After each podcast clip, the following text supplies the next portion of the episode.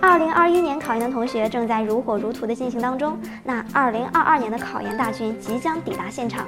很多二零二二年考研的同学啊，近期都会问我说：“学姐啊，我明年才考研啊，这个时间还是蛮长的，那我应该做哪些准备呢？”嗯，这个时间说长不长，说短不短啊。虽然看起来是明年，但其实正儿八经的到你们从现在开始复习到明年考研啊，只有一年零四个月的时间了，一眨眼就过得非常快。所以说，如果你做好了明年考研的准备，现在就要开始动起来了。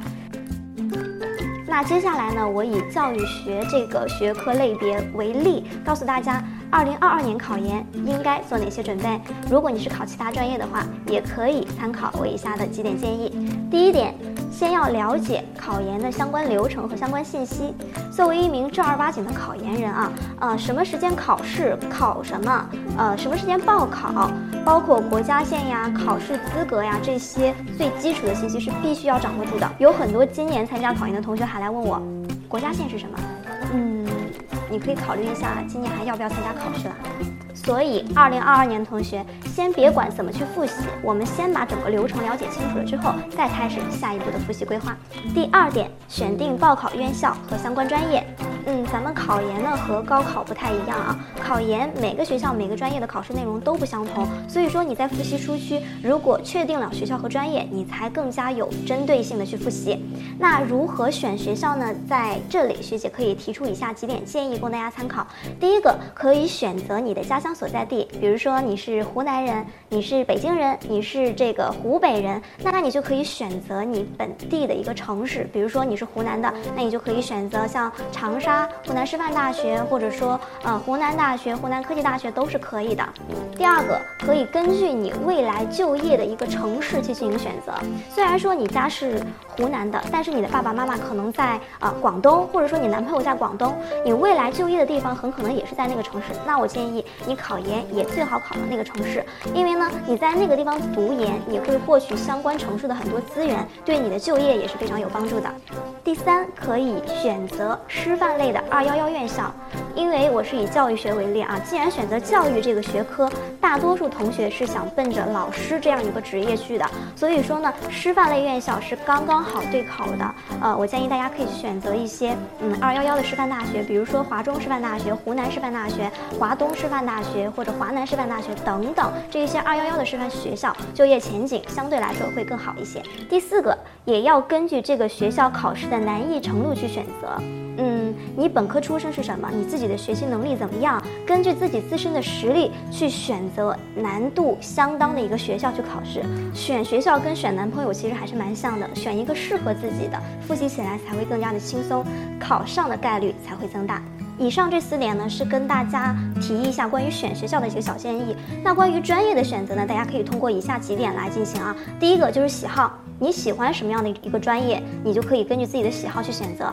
那第二点呢，就是你要嗯考虑清楚自己的考研目的是什么。我是只需要一个文凭，还是说我喜欢某个学科，我要在这个学科下面下功夫去研究更深层次的一个领域。那第三个呢，就是你要考虑一下你今后的一个就业方向。比如说，我想当一名。呃，教师，我想当一个语文老师，那最最适合你的专业就是学科教学语文专业。那比如说我是学音乐的，我想当一名音乐老师，那我最最适合的专业就是学科教学音乐专业。所以说，根据自己今后的一个就业方向去选择相关的专业，这样子的话，你的读研和就业是相匹配的。最后一点，选专业的时候要考虑的就是这个学校、这个专业是不是支持跨考。比如说你本科并不是学教育类的啊，你是学什么工科呀，或者说法学之类的，你要跨考到教育类，你还要看一看这个学校这个专业它收不收跨考，收跨考了我们再去报考。那根据以上几点建议呢，我相信大家一定会选择一个最最适合你们的学校和专业来进行报考。那当我们选定了学校和专业之后，下一步是做什么呢？肯定是要了解这个学校这个专业考试的内容是什么了。就像我刚刚说的啊，每个学校的考试内容都不同，所以说定了学校之后，我们就要去看这个学校它考什么内容。那首先呢，考试科目啊，以教育学为例，它可能是考公共课。和专业课。那公共课呢，就是以政治和英语为主，专业课每个学校考的就都不同了。所以我们主要是了解这个学校的专业课考哪些内容。那公共课呢，是指我们的政治、英语。在这里呢，它又分了一个专硕和学硕。我在这里不再详细展开，后期我会再录制一些小视频，告诉大家什么是专硕和学硕。嗯，比如说统考类的院校，它是考三幺幺教育综合。那像这一门专业课，它就是属于全国统考。全国统考的话，就是每个学校考三幺幺考的都是一样的。但你如果是考专专硕的话，不管是专硕的专业课一还是专业课二，考试的内容都是不一样的啊。嗯，有很多考研小白说到这里可可能会有一点点懵，没关系，后期我会再跟大家科普的。那关于考试内容考什么这一块，我再多说一句啊，其实它还是跟你选学校和选专业相关的。呃，假如说你本身是英语专业，你想考学科教学英语，但是呢，你的教学法学的不错，你的这个英美文学类学的不太好，那你去选学校的时候就尽可能避免开，不要去选考考英美文学这一些呃参考书的一些学校，你就去可以去。尽可能的发挥你自己的优势和长处，这样子你考上的概率才会翻倍。那当你了解完考试内容之后呢，我们接下来就可以进入到复习之中了。那先从我们的英语开始复习，在你整个备考考研的过程当中，英语啊是你从第一天到考研最后一天都不能间断学习的。所以说这个是一个非常重要的一个点，因为英语它是一个长线的准备过程嘛。英语最最基础的三个要素是什么呀？就是我们的单词、语法、长难句。所以说肯定是要先从单词开始来进行的。单词的话，建议大家可以人手必备一本单词书即可啊，不要贪多。我看很多同学啊，就是买了一大堆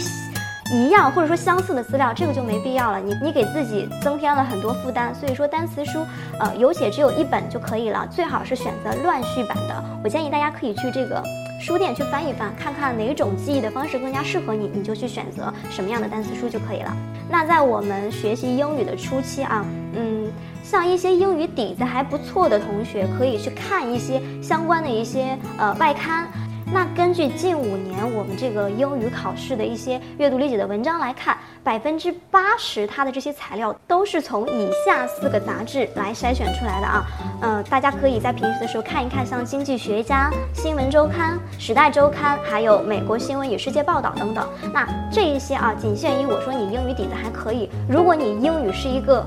零基础的话，那你还是要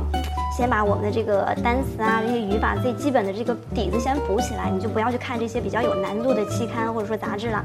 然后呢，可以到嗯来年，比如说一月份、二月份就可以去购买一套真题啊。这个真题的话，种类也是非常多的，像黄皮书呀、考研真相呀、老讲英语啊等等，有非常多的种类供大家去选择，也是选择适合你的真题资料就可以了啊。如果你的英语基础比较薄弱的话，我建议大家还是可以去听一听网课，有老师带着你学，比你自己去瞎摸索效率要高得多。那只学英语还是相对来说枯燥了一些。除了英语之外，我们也要把专业课的科目加入进来。我以教育学为例啊，因为我们教育类的话，它是属于文科考试，非常重要，人手必备的一本资料是什么呢？就是我们的教材参考书。大家可以登录这个研究生官网去查看你学校所规定的这个参考书，一定要把规定的参考书先买到，这个是我们必备的。然后除了教材之后呢，第二个需要大家现阶段开始了解的就是我们教育学一些。相关的知识典故，因为呢，大家考教育类的都知道，不管是考学硕还是专硕，我们的这个教育综合，它都考中外教育史、教研教新相关的这些学科，所以说我们可以去了解一些教育的相关的历史典故，帮助我们更好的去理解教材。那第三个现阶段也需要大家开始了解的就是我们的教育热点，因为近几年教育学的考研出题啊，越来越嗯现实化了，就是说它会结合很多的呃教育案例啊、教育现实的问题去给你出题，所以说现阶段我们国家发生了哪些跟教育相关的一些热点问题，也是要先去关注一下。以上我说的这几点，现阶段开始进行的话，就可以很好的去培养我们的教育敏感度，因为你是考教育类的嘛，所以说教育相关的这些知识是你必须要去知道的。而且第二点呢，还可以培养你对教育学的一个兴趣。只要你对教育学这门学科感兴趣了，后期再复习起来才会更加的有劲儿。那像我们的教育学呢，也是有非常多质量很好的网课，建议大家如果自己看书看不下去的时候，也可以跟着课程，这样子更好的帮助你去理解。那最后一点呢，说一下二零二二年考研的一个时间规划哈，就是从现在开始，大家可以呃把我上述说的这些东西都了解清楚了之后，开始复习的时候呢，每天不要把自自己的复习时间安排的太满了，可以学习和生活三七分。这样子学习呢，就会有一个循序渐进的过程，不至于说你一开开始就学的太猛，到后期就没有劲儿了。所以说，以上说的这几点呢，就是关于我们二零二二年考研备考初期应该做的事情，赶紧按照以上建议准备起来吧。